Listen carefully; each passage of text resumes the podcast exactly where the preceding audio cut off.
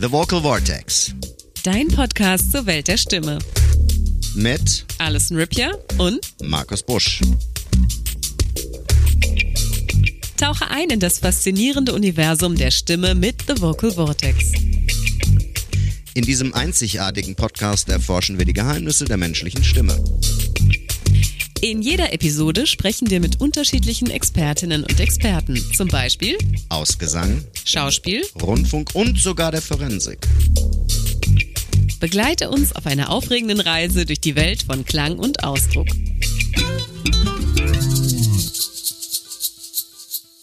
Hallo, ich bin Alison Rippier. Ich arbeite in meinen beiden Muttersprachen, Deutsch und Englisch, als Sprecherin und Schauspielerin. Hallo, ich bin Markus Busch, Musiker, Schauspieler und Stimmtrainer.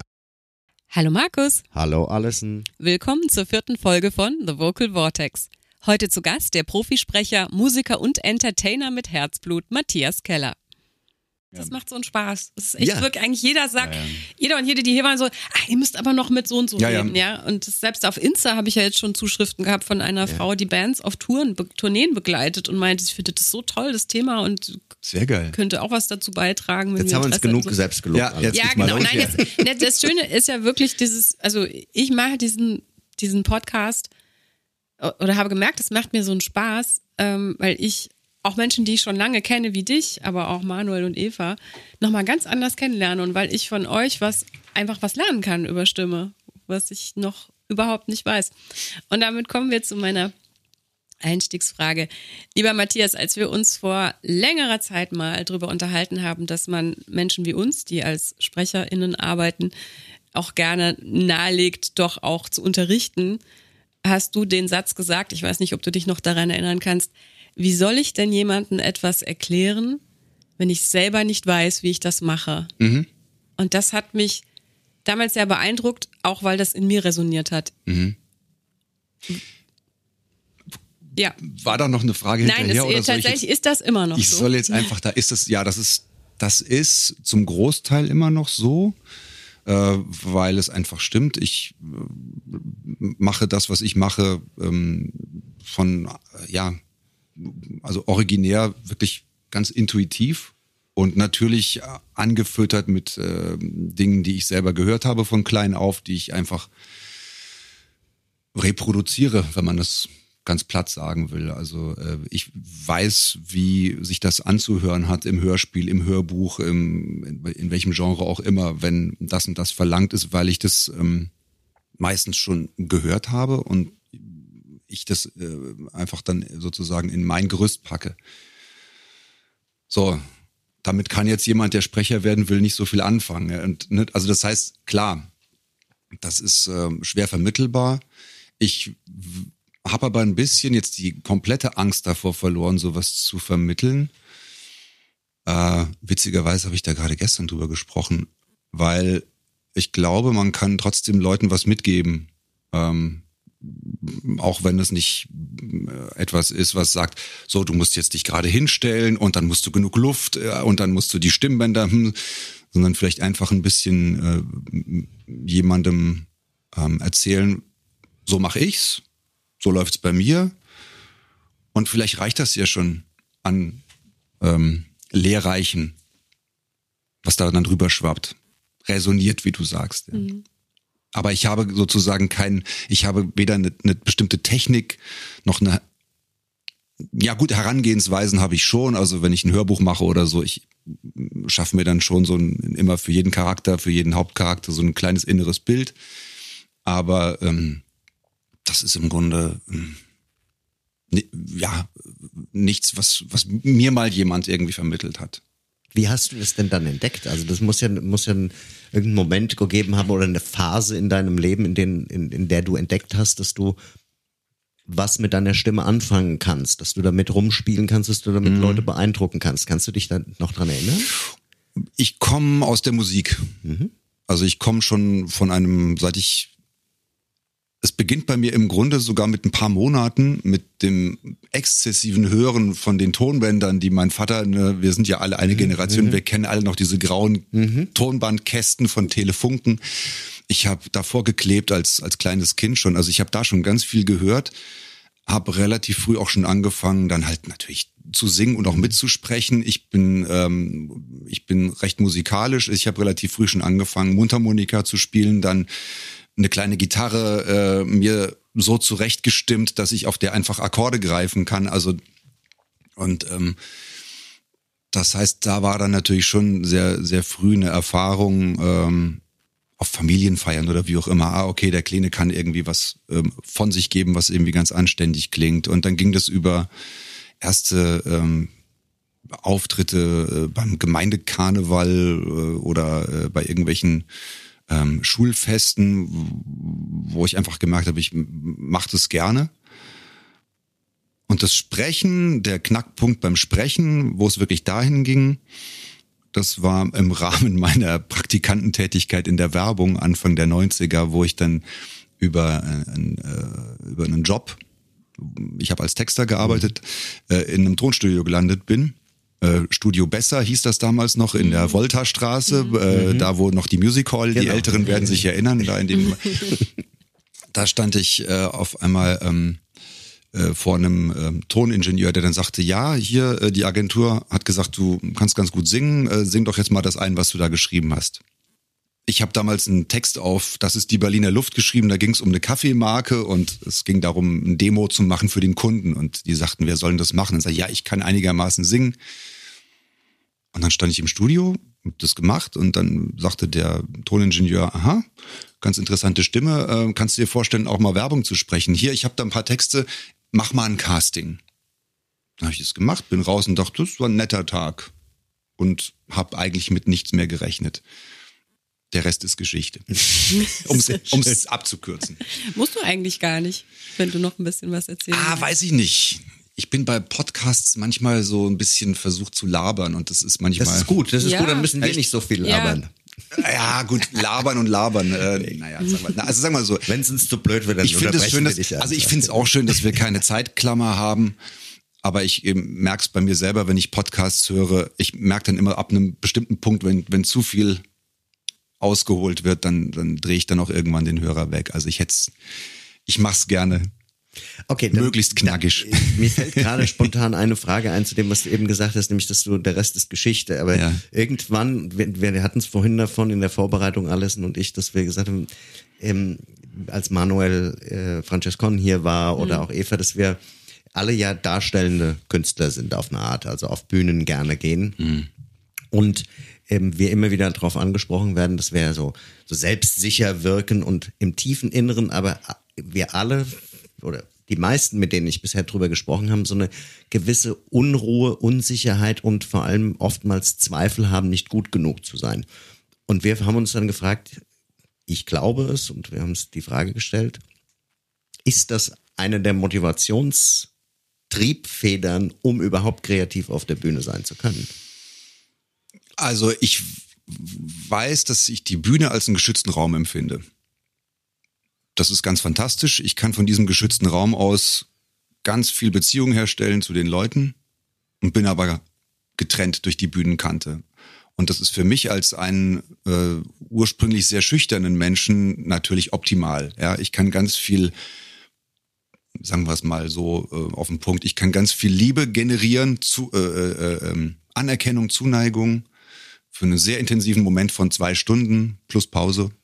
Äh, und ähm, das ist extrem intensiv und das ist toll, verfliegt natürlich auch schnell wieder, aber es ist eben äh, im Rahmen dieser wunderbaren Geschütztheit auf der Bühne.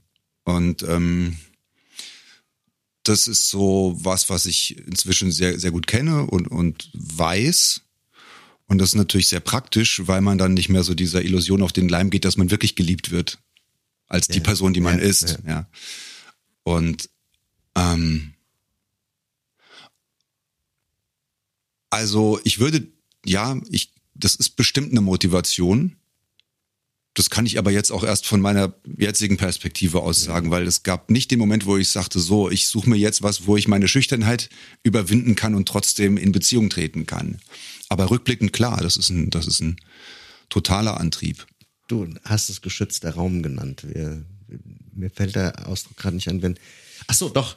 Hm? Ähm, man kann sich eben auf der Bühne Dinge trauen, die man sich vielleicht mit unserem Persönlichkeitsprofil in der normalen zwischenmenschlichen Konversation nicht erlauben würde. Also, Klar, ja, ne? natürlich. Also ganz einfach, man kann auch mal rauchen auf der Bühne. Das kann man ja heute auch nicht mehr irgendwo. Ne? Manche gehen überhaupt nur auf die Bühne, damit sie endlich mal wieder drinnen rauchen, rauchen dürfen. Ja, da wurde, da, da wurde mir ja äh, eine ganz wundervolle, äh, ein ganz wundervoller Weg geschenkt auf den Weg dahin, halt über die U-Bahn-Kontrolleure, über meine äh, Comedy A Cappella. Die U-Bahn-Kontrolleure in tiefgefrorenen Frauenkleidern. So heißen sie komplett ausgeschrieben, das stimmt. Da, da würde ja. ich gerne nachher nochmal drauf zurückkommen, aber bitte. Aber ja, ja, aber das war, das war, das war toll. Ist noch toll, muss man ja, ja. sagen. Wir sind ja noch aktiv. Ihr seid jetzt 31 Jahre zusammen, ne? Ja, ja. Ja, ich war letztes Jahr zum 30. Jubiläum im, im Zoom. Das war echt der Hammer. Ja. Weil ich dann auch dachte, man, die, das zehnte Jubiläum ist doch gerade erst gewesen. Wie könnt, ja. Aber ja. es war toll, euch zusammen immer noch so verspielt zu sehen wie ja in den ersten Jahren. Ja, da gab es einen guten Trick, warum das heute so ist. Es ist eine rechtzeitige Trennung.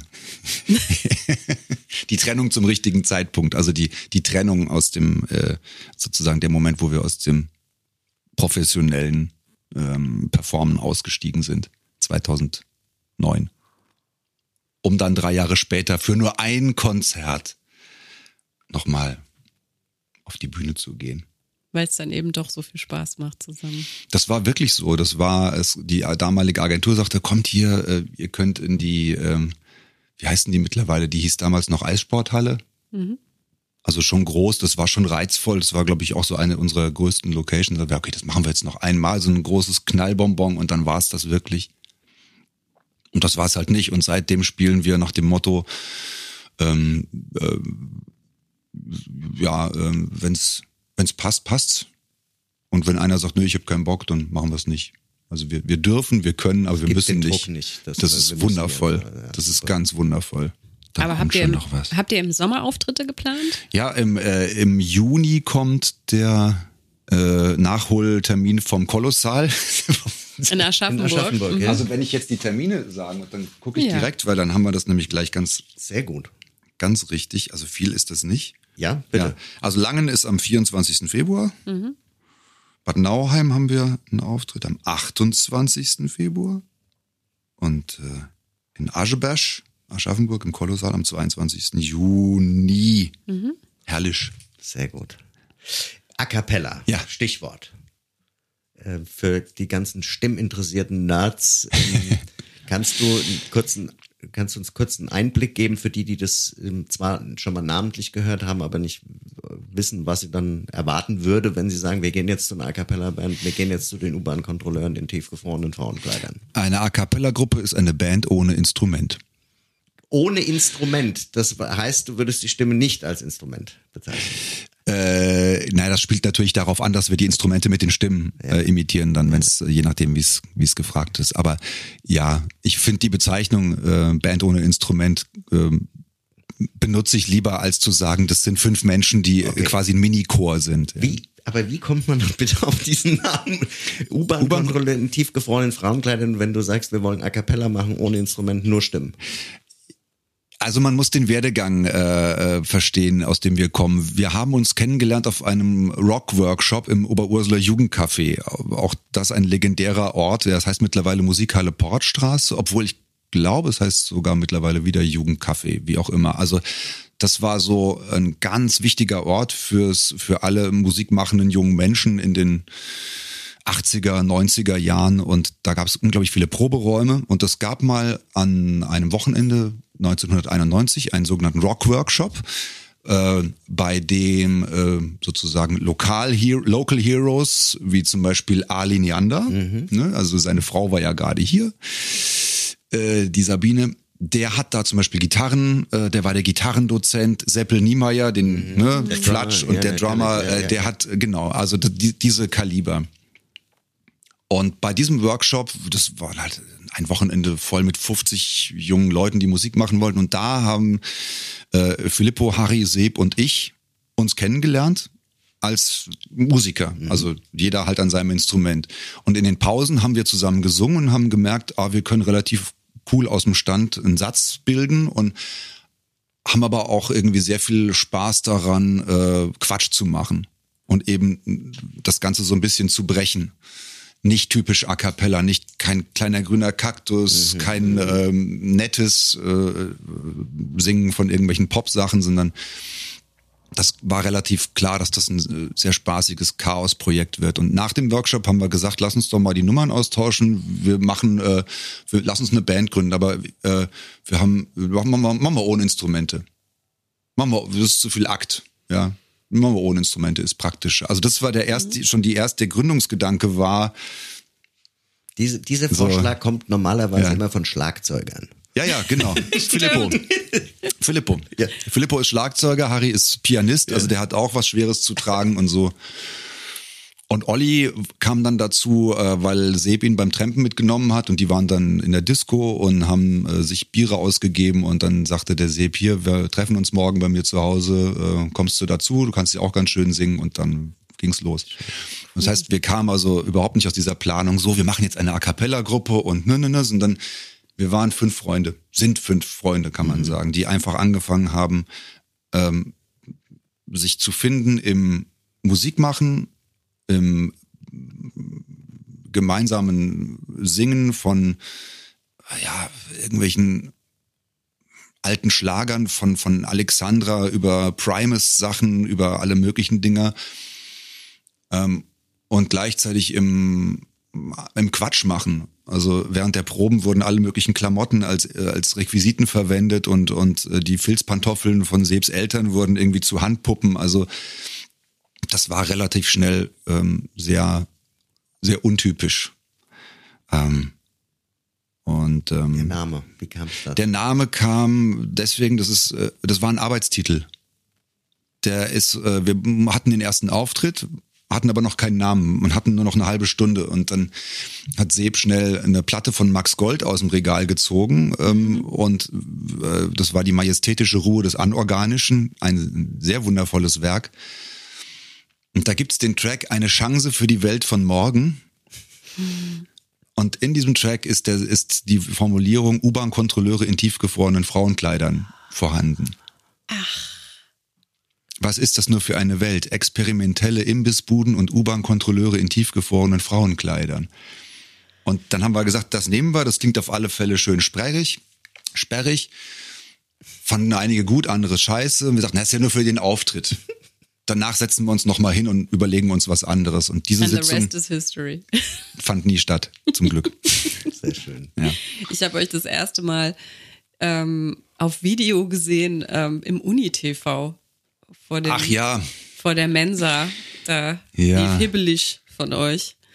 Ich dachte, die sehen ja witzig aus. Aber ich glaube, es war sogar ohne Ton. Also ich habe euch nur, habe ich glaube ich sogar nur so gesehen und dann Ja, das war noch in der Stummfilmzeit. Das war noch in der Stummfilm damals. Ja. Alles war schwarz-weiß. Alles war schwarz. Wir sind alle ein bisschen schneller und zackiger geworden. Also es war Anfang, Anfang Mitte der 90er.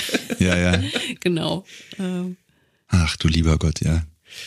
Ähm, eine Frage brennt mir, seitdem wir das Thema äh, angeschnitten haben, a cappella auf, ja. der, auf, den, auf der Zunge ist.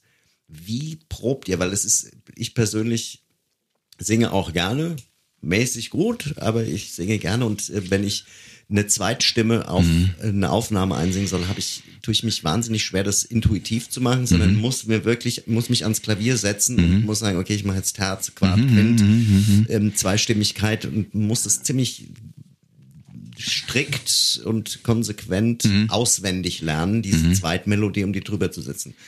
Wie, wie probt ihr mit fünf Leuten mhm. diese, diese A Cappella Mehrstimmigkeit? Also die Frage ist so ein bisschen in die Richtung, wie arrangieren wir? So. Genau. Okay.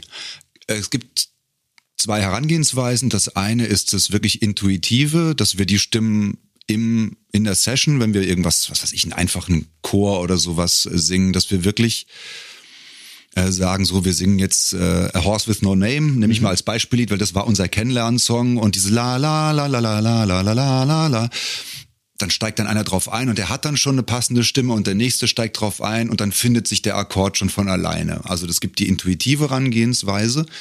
Äh, meistens äh, äh, haben wir aber dann im Proben, im Arrangieren einfach die, dass es äh, vorher arrangiert wird. Das war meistens meine Aufgabe. Also im, im Logic habe ich dann äh, einfach ähm, die Stimmen arrangiert und habe dann früher noch mit viel Mühe Kassetten angefertigt. Also jeder bekam eine Probenkassette, weil auch wir mit Noten, also zwei von uns können Noten lesen, drei nicht. Und dann war das über die Kassette einfach am praktischsten. Jeder hat das Stück bekommen. Auf der linken Seite war dann immer die entsprechende Stimme, die man lernen musste. Auf der rechten war der Rest. Und ja, so, so haben wir geprobt. Und der Feinschliff war dann natürlich nochmal halt dann im gemeinsamen Zusammenkommen. Aber die Basis des Draufschaffen war über, über den Weg. Ja. Spannend. Also ist es heute sicherlich ein bisschen leichter, weil man MP3s ein bisschen ja, und vor allem, du musst es nicht in Echtzeit machen. Du musst dir ja vorstellen, ich musste das ja immer in Echtzeit auf die Kassette spielen. Das hat halt einfach wahnsinnig lang gedauert, ja. Aber war auch nicht schlimm, denn wie denn sonst, ja. Also, ja, macht total Sinn. Also wahrscheinlich auch äh, zwangsläufig dann einen, einen gewissen Übungseffekt. Das stimmt. Also ich hatte alles schon, ich hatte den Vorteil, ich kann, konnte im Grunde alle Stimmen schon auswendig. Also und ähm, ja. Gibt es so. einen Trick, weil was ich mir wahnsinnig schwer vorstelle, ist, was mir schon bei, bei diesen mhm. zwei Stimmen, wenn du live singst, dass mhm. du nicht in die Stimme deines rechten oder linken Nachbarn auf der Bühne rutschst, wenn du, seid ihr getrennt äh, nach, ähm, nach ähm, Stimmkategorie oder?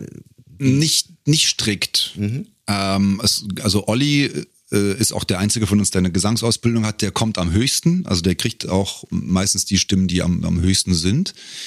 Aber trotzdem gibt's Stücke wie Schaut, wo Filippo total oben diese mhm.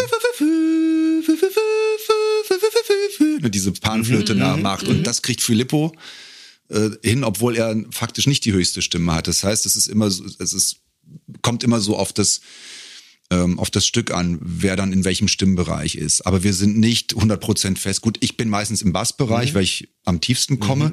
Witzigerweise jetzt im fortgeschrittenen Alter immer weniger.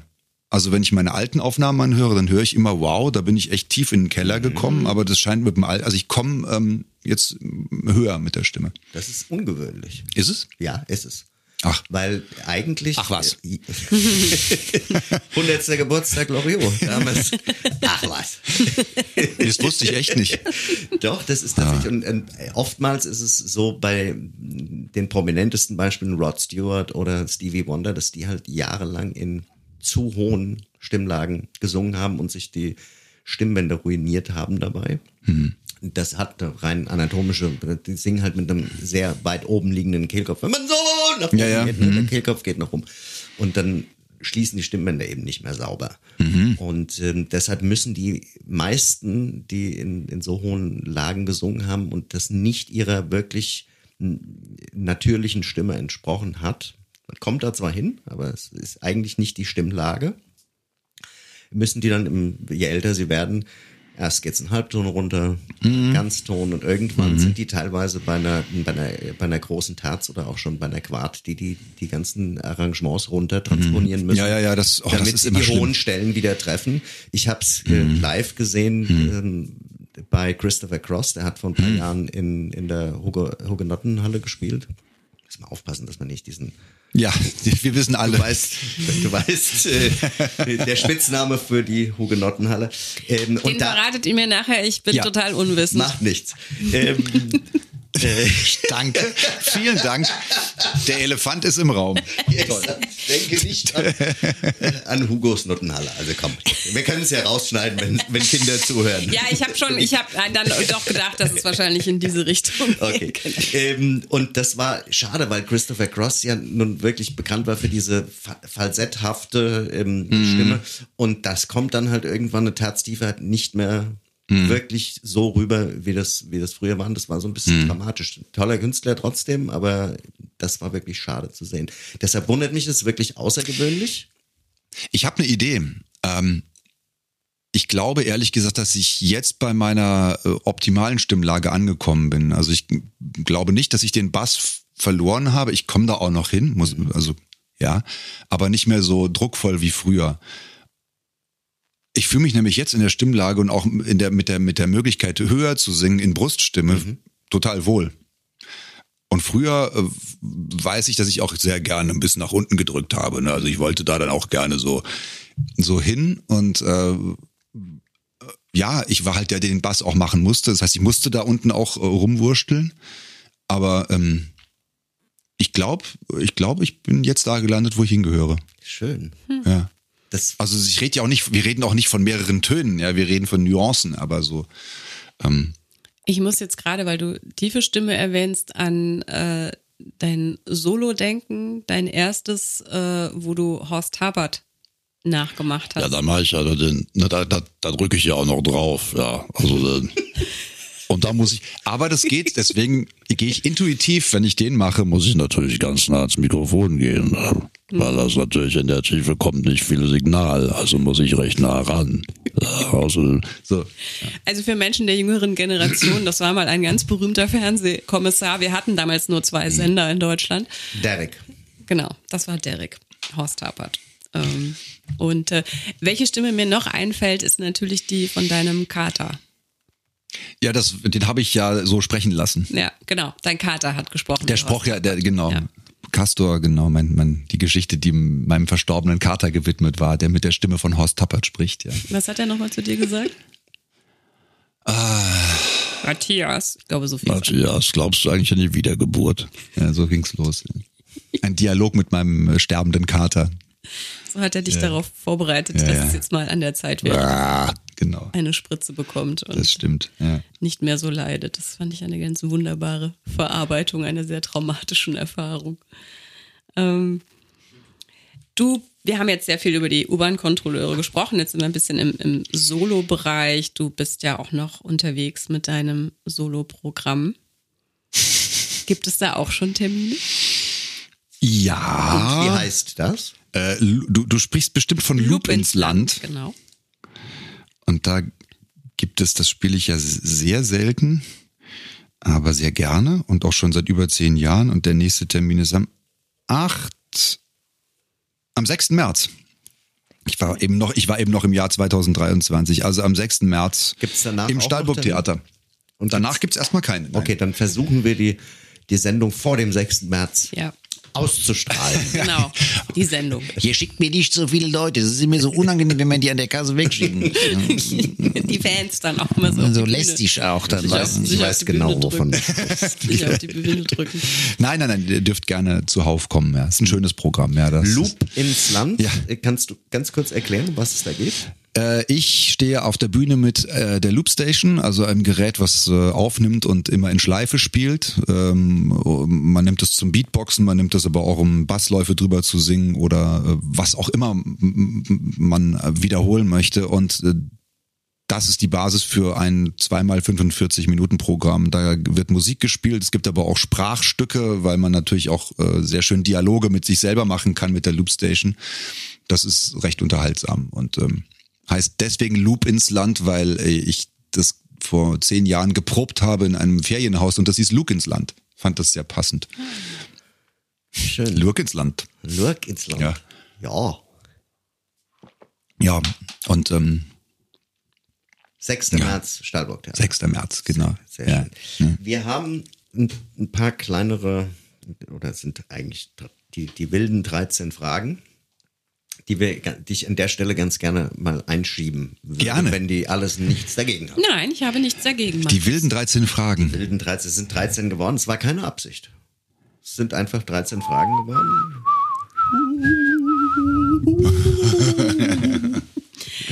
Magst du deine Stimme? Ja. Ich mag sie sogar so äh, sehr, dass ich mir auch äh, fast jede Produktion anhöre, die ich gemacht habe. Wann bleibt dir die Stimme weg? Bei Stress. Kannst du das näher beschreiben? Wie, wie fühlt sich das an für dich? Ähm, Stress führt unter anderem zu Reflux. Reflux greift die Stimmbänder an. Äh, Das klingt dann so. Also im schönsten Sinne bleibt die Stimme dann weg oder sie bricht weg. Also sie verliert dann Stabilität. Also sozusagen. Hast, ähm, du, hast du ein Mittel dagegen, was du dann in dem Moment machst? Also, weil, weil Stress kann ja zum Beispiel Ja, auch äh, ja. auf der Bühne entstehen. Ja.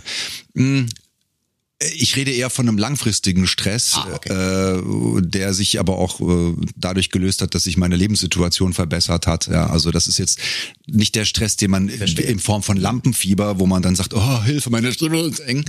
Also dazu kann ich jetzt Also eher keinen Frust. konkreten.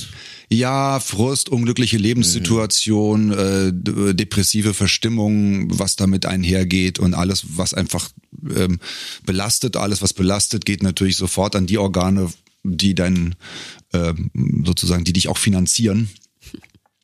Und ähm, das ist dann natürlich in dem Fall direkt die Stimme, ja. Aber wenn man dann weiß, warum und wieso und man die Kette kennt, dann kann man damit umgehen. Und wenn man dann auch noch äh, den wunderbarsten Menschen der Welt trifft, äh, der äh, einem da raushilft, dann ähm, löst sich dann auch der Stress und damit auch ähm, alles, was einem die Stimme weg wegschnürt, sag ich mal.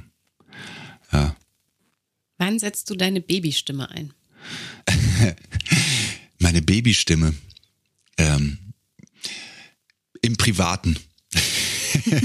Meine Babystimme. De- Definiert das nochmal genauer. Ja, dieses Hallo, du Kleine. Also ich Ach mache das so. immer mit meinem Hund. du Ja, okay, das stimmt. Ganz feine Maus. Das meinst du, ja, ja. Also im Pri ja, ja, mit Tieren auf alle Fälle. Ähm, und ähm, ja. Wann wirst du laut? Ähm, wenn ich äh, mich erschrecke, wenn mir was runterfällt zum Beispiel, äh, ich kann gar nichts dagegen tun, ich schreie. Also wenn ich merke, mir fällt ein Glasgefäß aus der Hand und es ist kurz vor dem Aufprall, fange ich schon an, ganz laut zu schreien. Vor Schreck, das ist ein Reflex. Ich, ich habe da mit meiner Tochter auch schon mehrfach äh, äh, diskutiert. Sagt doch nicht so, ich kann nichts dagegen machen, das ist ein Reflex. Und ich habe sogar einen Verdacht, dass das was ähm, mit dem Schutz der Ohren zu tun hat, weil wenn man schreit, gehen, glaube ich, von innen, äh, drückt von innen was gegen die gegen die, Durch Trommelfelle Um mal einen Klugschiss lustig, durch die eustachische Röhre. durch die eustachische Röhre. Ne? Weiß noch jemand, wie man das schreibt? Ich weiß, das kam in Bio nicht. vor, aber Ist ja auch nur eine Theorie, ich weiß es nicht. Also da, also da werde ich, da werde ich ähm, reflexartig laut. Oder auch wenn zum Beispiel, ja immer dann, wenn mir was, ich, ich bin so, ein- ich nenne mich immer selber im Tonstudio die Talkback-Zicke. Ich äh, brauche das Talkback-Signal äh, möglichst leise. Ich mag das überhaupt nicht, äh, wenn, wenn ähm, jemand, den ich nicht kontrollieren kann, die Möglichkeit hat, mir ins Ohr zu brüllen. Okay, klar. Das passiert aber natürlich trotzdem immer wieder mal. Oder was weiß ich, jemand zieht dann doch mal den Stecker raus, dann hast du diesen Knaller auf dem Ohr. Und wenn das passiert, dann wirklich reflexartig, ich hau mir die Kopfhörer vom Ohr und schreie. Schutz. Schutz. Ja. Okay. wann wirst du leise? Wenn ich etwas sehr, ähm, wenn mir etwas sehr wichtig ist und ich gehört werden will. Also fast schon, wenn ich, wenn ich laut sein will, im Sinne von verstanden werden, nachdrücklich sein. Klingt absurd, funktioniert aber, ne? Ja. Ist, glaube ich, ähm, um das mal kurz reinzuwerfen, auch mit ganz leiser Stimme. Ich habe früher tatsächlich das Gegenteil probiert, als ich so in den Anfängen war meiner, meines Soloprogramms damals als, als Franz Fischer noch. Und da habe ich in, in, in der alten Liebe in Sachsenhausen gespielt und in Kneipen zu spielen, wisst ihr, ist nicht immer ein Vergnügen. Und Ja. ich habe immer versucht, gegen das Publikum anzuspielen. Also wenn die Getränke bestellt haben, Gläser klirren, hab, ich wurde immer lauter, habe in die Gitarre reingetrescht, aufs Piano draufgehauen, bin irrer und meine Stimme bis zum Anschlagern. Und es wurde immer lauter. Und irgendwann, durch einen Zufall, habe ich gesagt, wenn du leise wirst, du als der auftretende Künstler auf der Bühne, wenn du leise wirst, das Publikum geht meistens mit. Es sei denn, sie sind schon so hacke, dass Das wollte ich gerade sagen, das, ja, ja, ja, ja. Also, aber klar, das stimmt, natürlich, ja. Also man boxt sich da oft hoch und eigentlich ist es andersrum. Hattest du schon mal Probleme mit deiner Stimme? Ja, also wie gesagt, angesprochen eben den, die, die Reflux-Geschichte. Ähm, und ähm, Schon mal auf der Bühne, dass, der, dass, der, dass du gemerkt hast, oh oh, ich habe hoffentlich kann ich das zu Ende spielen? Ähm, ja, es gibt, es gibt eine Angststelle bei den U-Bahn-Kontrolleuren. Das ist der Beginn von Shout. Äh, das ist ein Arra- Arrangement, das baut sich im Vergleich zum Original, was ja ab dem ersten Takt voll auf die Zwölf geht und durchzimmert. Das fängt mit einem leisen liegenden Basston an, den ich singe. Und Kannst du äh, den ganz kurz vormachen? du,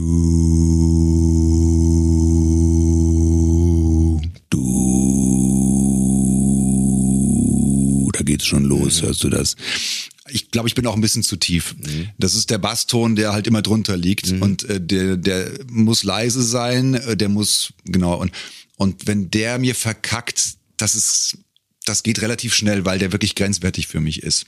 Also da, ähm, aber da in der Tat, da, da kann man ein bisschen mit, mit, mit Kopfarbeit, mit Kopfarbeit rangehen. Und dann irgendwie sagen, ähm, nimm ihn höher, denke nicht so tief und so weiter. Singst du unter der Dusche? Ähm, ja, immer wieder mal. Immer wieder mal. Aber ähm, ja, sehr gerne. Und dann auch äh, äh, gerne sehr laut und auch sehr albern. Wenn dann richtig. Ja. Und oft wird auch dann von draußen mitgesungen. Ja. Ja, ja. Sprichst du mit dir selbst? Ja, ja, ähm, ja, mündlich und auch schriftlich. Ja. Oh, das ist interessant. Wie, wie, hab ich, wie haben wir uns das vorzustellen? Naja, ähm, selbstmotivierende Tagebucheinträge zum Beispiel oder so. Wenn dann da steht, nein, Matthias, glaub mir, du, du bist kein schlechter Papa. Sowas. Ah, ich verstehe. Sowas. Und das ähm, setzt du das bewusst mit deiner Stimme auch ein, dass du ähm, das, es gibt Menschen, die das als Selbsttherapie brauchen. Nee, mit der Stimme nicht.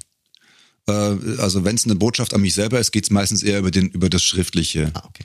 Und meistens ist es dann schon auch in dem Zeitpunkt, wo ich es aufschreibe, äh, passiert dann schon der gewünschte Effekt, weil dann, dann, ähm, dann ist auch hier quasi der, der Elefant im Raum erkannt, benannt und, ähm, ähm, und das hat dann seine Wirkung. Ja, und äh, ähm, dient dazu, einfach es aus dem Kopf zu lassen. Das ist wirklich spannend. Ich hatte das jetzt schon, es ist mir in mehreren Fällen begegnet, dass empfohlen wird, in der dritten Person mit sich auch zu sprechen. Und ich habe diese Woche gelesen, dass wenn du in der dritten Form mit dir sprichst, die Amygdala nicht angesprochen wird. Das heißt, du bist in der Lage, die Sache richtig rational zu verarbeiten und gehst nicht in die Angst. Und das fand ich Okay. interessant. Aber wirklich laut in der dritten Person. Ja, es geht gar nicht um die Lautstärke. Es geht tatsächlich, dass du sagst, Mensch, Innerlich, alles jetzt reg dich doch nicht so auf. Es ist doch überhaupt nicht schlimm. Und wenn du das, also du kannst es laut, äh, ne, tatsächlich kann es helfen, äh, doch mal helfen, es laut auszusprechen, Ja. aber auch wenn du es denkst oder schreibst, ähm, wird es einfach dann zück direkt in die andere Abteilung des Gehirns einsortiert und das fand ich hochspannend. Also ich lese gerade ein Buch über eine Frau, die ein Aneurysma im Hirn hatte und ähm, über ihre eigene Operation schreibt und die sich aber vorher wahnsinnig mit Hirnforschung auseinandergesetzt hat und schon wusste, manche Stellen muss ich einfach in der dritten Person schreiben, w- weil ich damit nicht umgehen kann zum Beispiel. Aber das kann man ja auch umdeuten in, es tut einem vielleicht manchmal auch besser, so mit sich selbst zu sprechen. Das stimmt und das bringt mich jetzt doch nochmal zu dem Thema, wann wirst du laut? Ich habe nämlich was vergessen. Ich bin nämlich auch mal sehr laut geworden, weil ich äh, so unter Druck war, unter Stress, dass meine äh, Frau äh, gesagt hat, was würdest du jetzt am liebsten gerne machen? Und ich gesagt habe, ich würde am liebsten irgendwas zerstören oder laut schreien. Er meinte, dann mach das doch.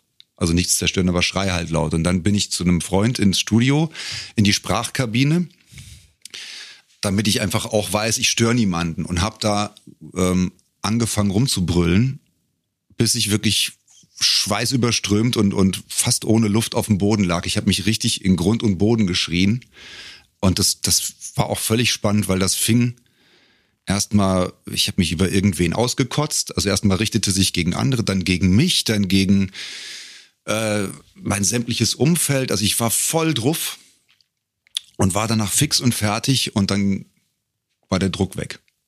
Kann ich sehr empfehlen.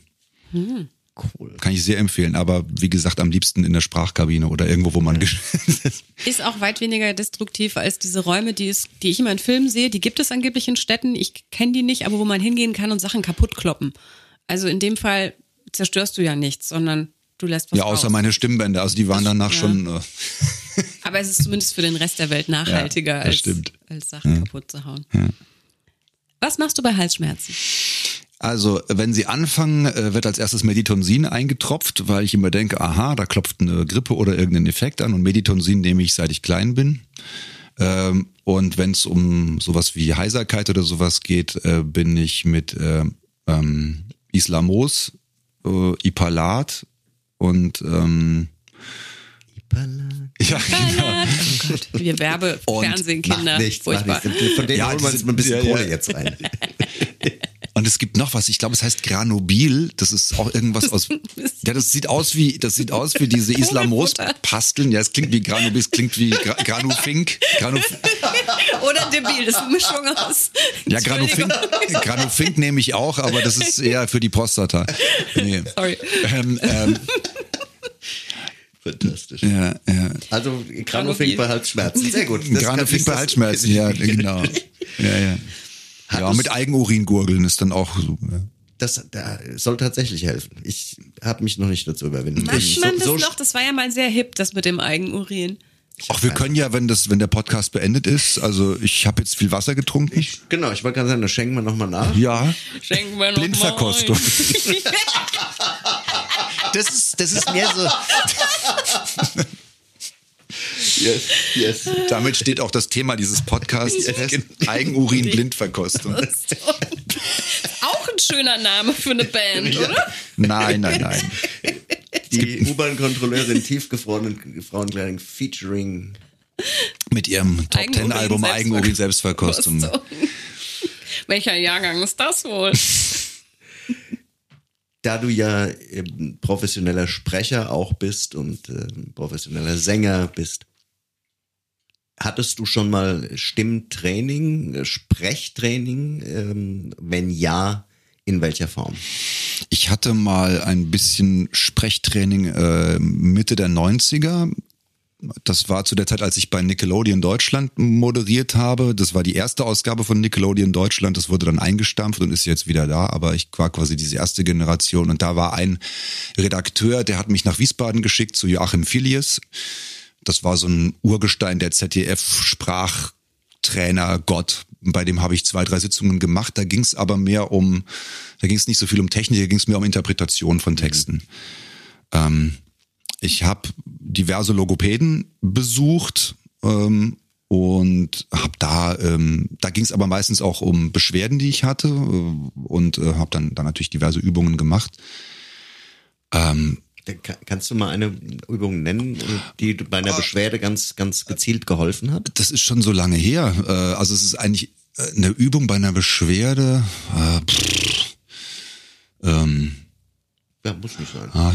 Ich weiß nur, dass, dass wir zum Einsingen äh, ging es so ein bisschen darum, äh, so, so um die, um den, um den Ton in der Oktave drumrum zu basteln. Also, ah, i, ah, i, ah, i, ah, i, ah, i, ah, i, ah, ah, i, ah, i, ah, i, ah, i, ah, i, ah. Und das, und das klingt immer ein bisschen albern, dieses Eire, aber es ging im Grunde darum, dass du diesen Ton du wechselst dann von A auf U oder auf O und gehst immer dann äh, in die Oktave und dann immer A, I, A, I, A, I, A, E, I, E, I, I, I, O, U, U, sowas halt. Aber das, das war, war mehr Einsingen.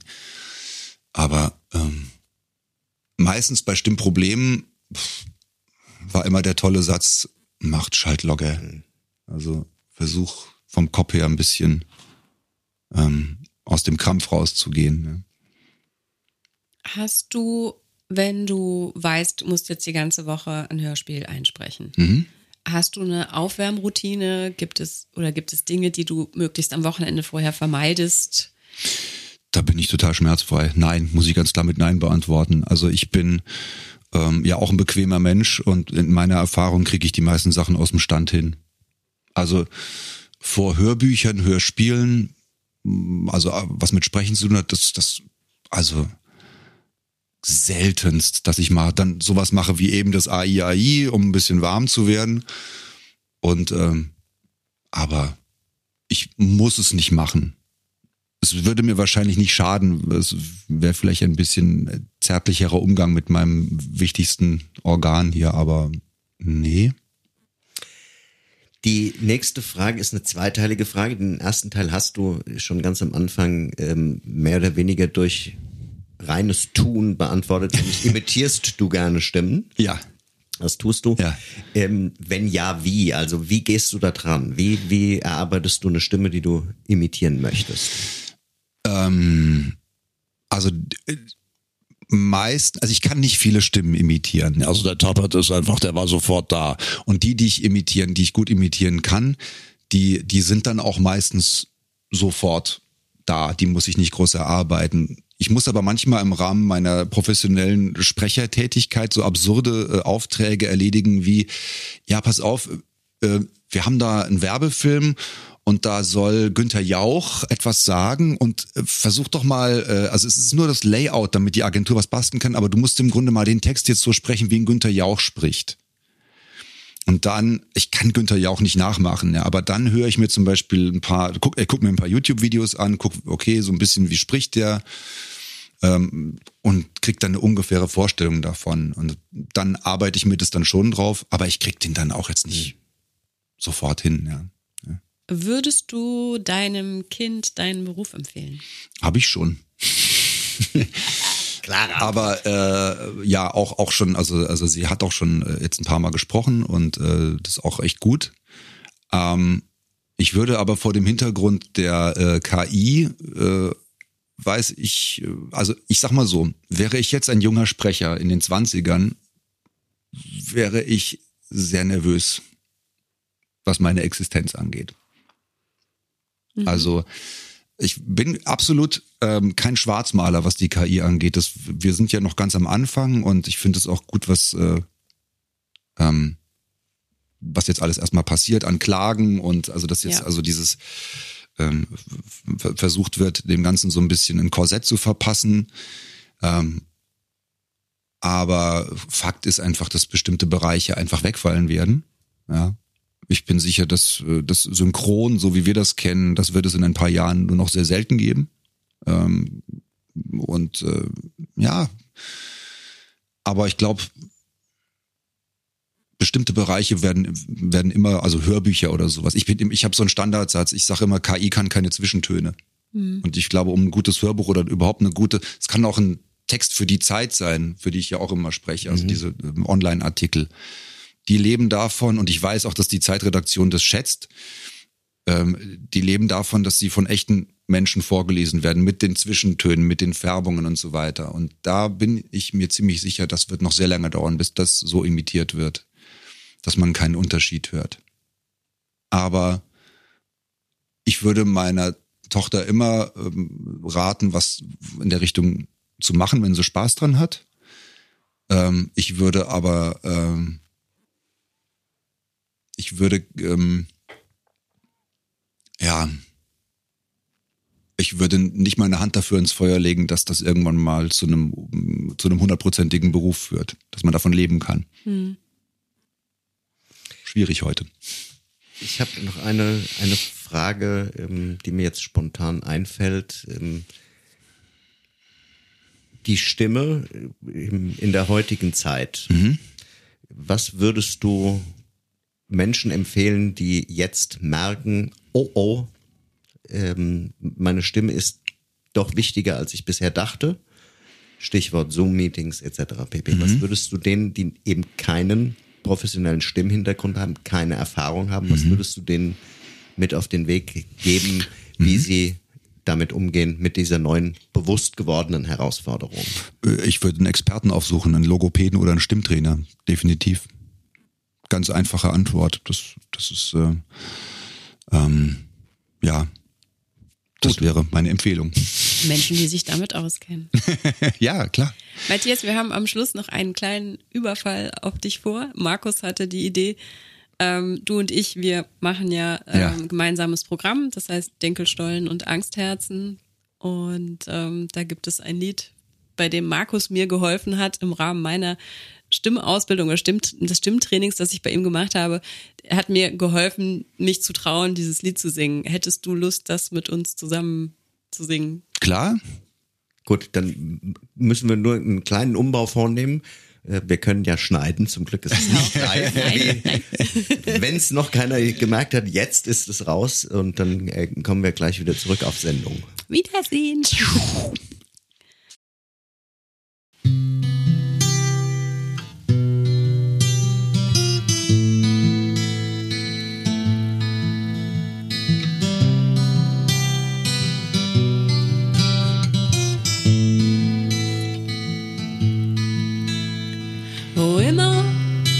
ich auch bin, du bist bei mir. Stehst da selbstverliebt und arrogant und grinst mich an. Voller Genugtuung streust du eine Handvoll Zweifel in mein kleines Glück.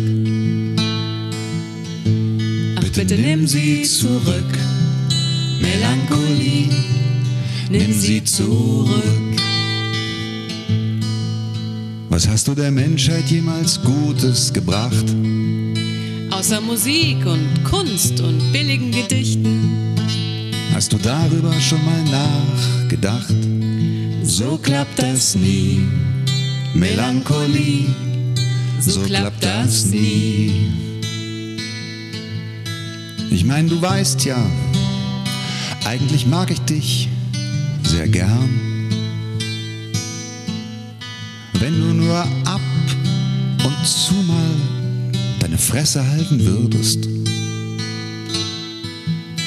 Aber du zerredest mich so lang, bis ich nicht mehr weiß, wo ich bin und was ich will. Komm, sei endlich still, Melancholie, sei endlich still.